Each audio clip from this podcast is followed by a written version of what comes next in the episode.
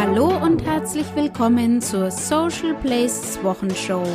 Hier gibt es News und Infos rund um Social Media. Mein Name ist Andrea und ich freue mich, dass du hier bist.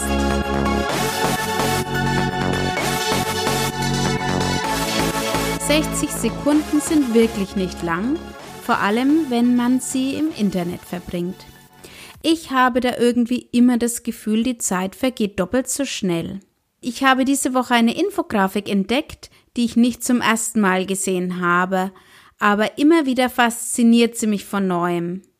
Und mit jedem Mal wird mir klarer, warum die Zeit im Netz so sehr verfliegt. Denn da ist ja wirklich jede Menge los. Die Infografik zeigt, was in einer Minute im Internet passiert. Es werden zum Beispiel 46.200 Fotos auf Instagram hochgeladen und 452.000 Tweets abgesetzt. 900.000 Facebook-Logins gibt es in einer Sekunde und 1,8 Millionen Snaps und 16 Millionen WhatsApp-Nachrichten werden verschickt. Diese und noch mehr Zahlen findest du in der aktuellen Infografik auf basicthinking.de.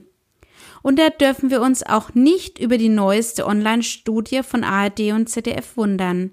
Darin steht, dass die Internetnutzung sowohl nach der Anzahl der Personen als auch nach der Nutzungszeit zunimmt. In diesem Jahr sind 62,4 Millionen Menschen der deutschsprachigen Bevölkerung ab 14 Jahren online. Das sind knapp 90 Prozent. Die Steigerung liegt bei 4,4 Millionen bzw. 6 Prozentpunkten gegenüber dem Vorjahr. Wenn dich die Studie im Detail interessiert, findest du den Link zur Pressemitteilung sowie alle weiteren erwähnten Links in den Show Notes. Erst diese Woche habe ich es wieder mit einer Kundin erlebt. Vielen Unternehmen ist noch gar nicht klar, welche ungeahnten Möglichkeiten Facebook Werbung für sie bieten kann.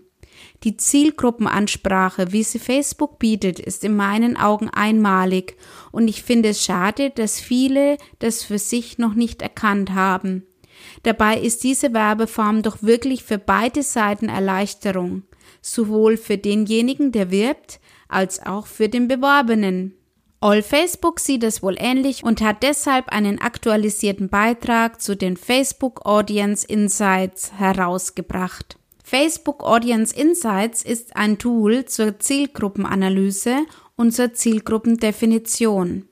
Auch wenn du gerade noch keine Werbung auf Facebook erstellst, kann ich dir diesen Beitrag ans Herz legen. Schon alleine aus diesem Grund, dass du die vielfältigen Möglichkeiten erahnen kannst. Aber es gibt auch Neuigkeiten diese Woche von Facebook.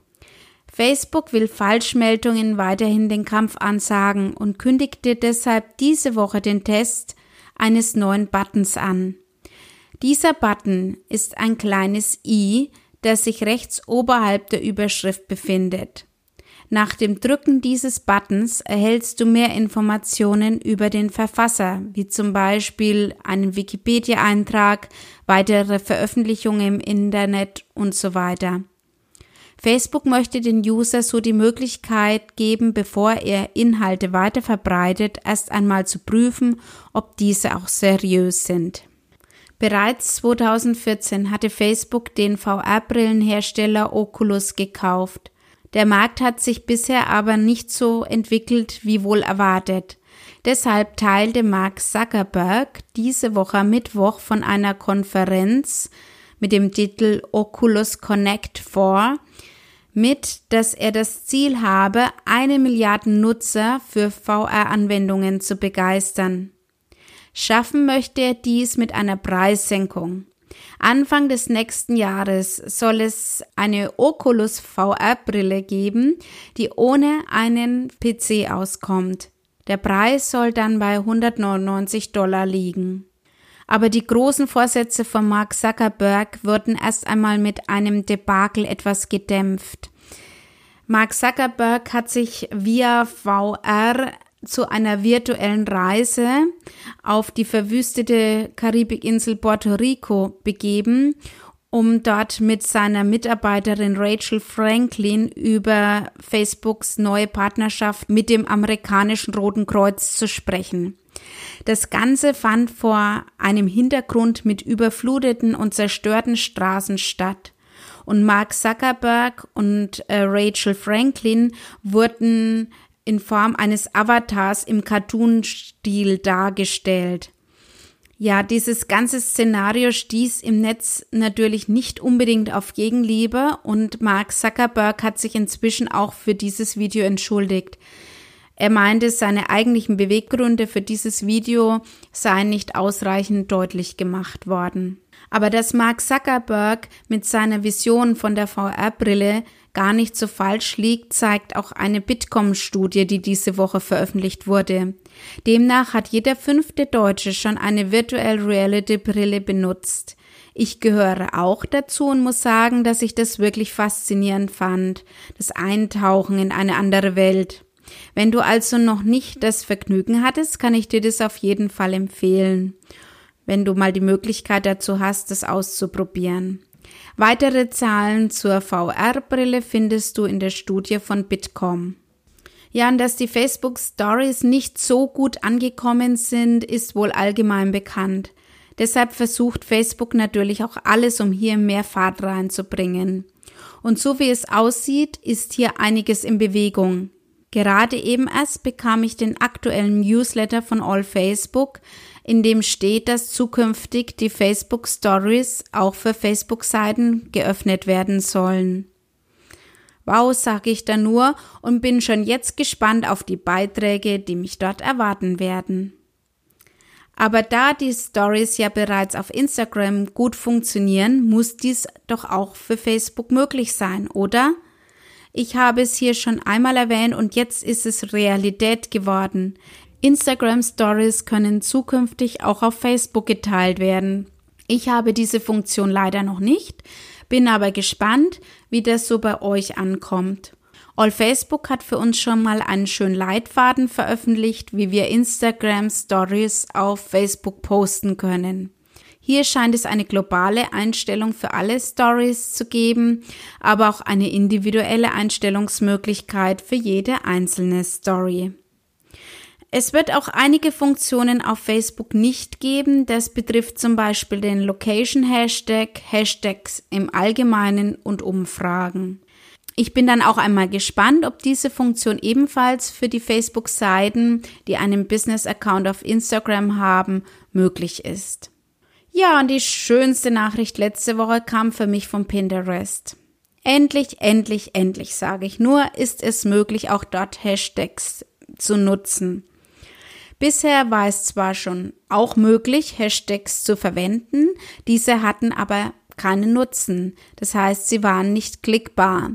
Das ist nun aber anders und Hashtags können jetzt auch auf Pinterest eingesetzt werden, um eine größere Reichweite deiner Pins zu erreichen. Dafür musst du einfach den Hashtag im Beitragstext mit aufnehmen und du kannst selbstverständlich auch nach bestimmten Hashtags auf Pinterest suchen.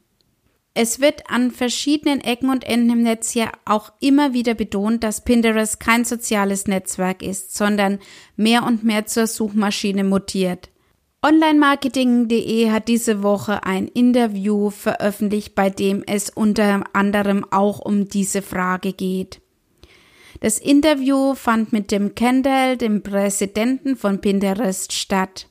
Laut Kendall werden User, die auf Facebook, Instagram oder Snapchat nach ihren Interessen suchen möchten, nicht unbedingt fündig werden. Und genau das liefert Pinterest. Hier kannst du bestehende Interessen noch weiter erkunden. Durch die Ausrichtung darauf, Nutzer tatsächlich zu inspirieren, haben auch unbekannte Marken und kleine Unternehmen die Chance, bei Pinterest Traffic und damit Kunden zu gewinnen sagt Tim Kendall im Interview. Wohin die Reise geht und warum Pinterest als Geheimtipp für Advertiser in Social Media zählt, erfährst du im Blogbeitrag von onlinemarketing.de. Ich muss sagen, dass Pinterest schon seit vielen Jahren mein heimliches Lieblingsnetzwerk ist. Es ist unkompliziert, bunt, hell und es wird nicht herumgepöbelt. Im letzten Jahr hat sich viel verändert dort und ich bin gespannt, wie sich das Ganze weiterentwickeln wird. Und von meinem heimlichen Lieblingsnetzwerk Pinterest geht es gleich weiter zu einem weiteren kleinen, aber feinen Lieblingsnetzwerk von mir. Es geht um Snapchat und ich muss gleich dazu sagen, dass ich selbst zwar nicht so viel auf Snapchat unterwegs bin, aber mir gefällt die Kreativität und die Andersartigkeit von Snapchat. Aber nichtsdestotrotz muss sich Snapchat auch um die Einnahmen kümmern. Deshalb wurde diese Woche mit der Context Card ein neues Future vorgestellt. Mit der Context Card werden dem User bei interessanten Snaps Zusatzinformationen geliefert. Die Informationen kommen von Partnern von Snap und liefern neben weitreichenden Informationen natürlich auch gewerbliche Infos. Mehr Infos dazu bekommst du auf onlinemarketing.de. Ja, und dass Snapchat langsam erwachsen wird, zeigt sich auch mit der Nachricht, dass die erste Desktop-Version von Snapchat kommt. Snap arbeitet zusammen mit Google an einer Desktop-Version. Und die erste Version wird es für das Google Pixelbook geben. Hierzu ist ein Beitrag auf Basic Thinking erschienen. Und auch zu unserem derzeitigen Dauerthema Influencer habe ich diese Woche interessanten Input bekommen. Werben und Verkaufen hat diese Woche einen interessanten Artikel veröffentlicht, in dem es darum geht, was verdienen Influencer mit einem Post. Und das ist es doch, was uns alle irgendwie immer interessiert. Eine Frage, auf die man in der Vergangenheit ja auch nicht so leicht eine Antwort bekommen hat. Werben und Verkaufen, W&V hat nun 100 Influencer anonym Fragen zum Verdienst und der Sponsoring-Quote gestellt. Demnach verdienen Influencer im Durchschnitt 600 Euro an einem Post. Als fair würden dies Befragten allerdings 850 Euro ansehen. Andererseits geben fast 80 Prozent an, dass sie teilweise auch unentgeltlich für Marken arbeiten. Ja, weitere Zahlen dazu und wertvolle Hintergrundinformationen zum Thema Influencer Marketing findest du auf W&V. Aber Influencer Marketing ist ein breites Feld und das zeigt ein Artikel von Horizont mit dem Titel Wie Radsportler durch Instagram und Co. aus dem medialen Schatten treten. Für Sportler sind die sozialen Medien eine riesige Chance, um auf sich und ihren Sport aufmerksam zu machen. Ich habe selbst schon mal bei einem Sponsor von Sportlern gearbeitet unter anderem auch Radsportlern und ich muss sagen, dass die Zusammenarbeit immer sehr angenehm war.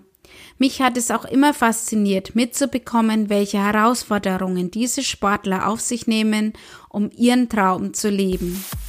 Und mit diesen Worten möchte ich Sie abschließen, die Social Blazes Wochenshow von der 41.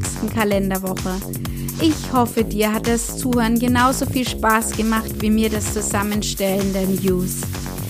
Denn Spaß und Leidenschaft, das ist doch die richtige Würze für ein zufriedenes Leben.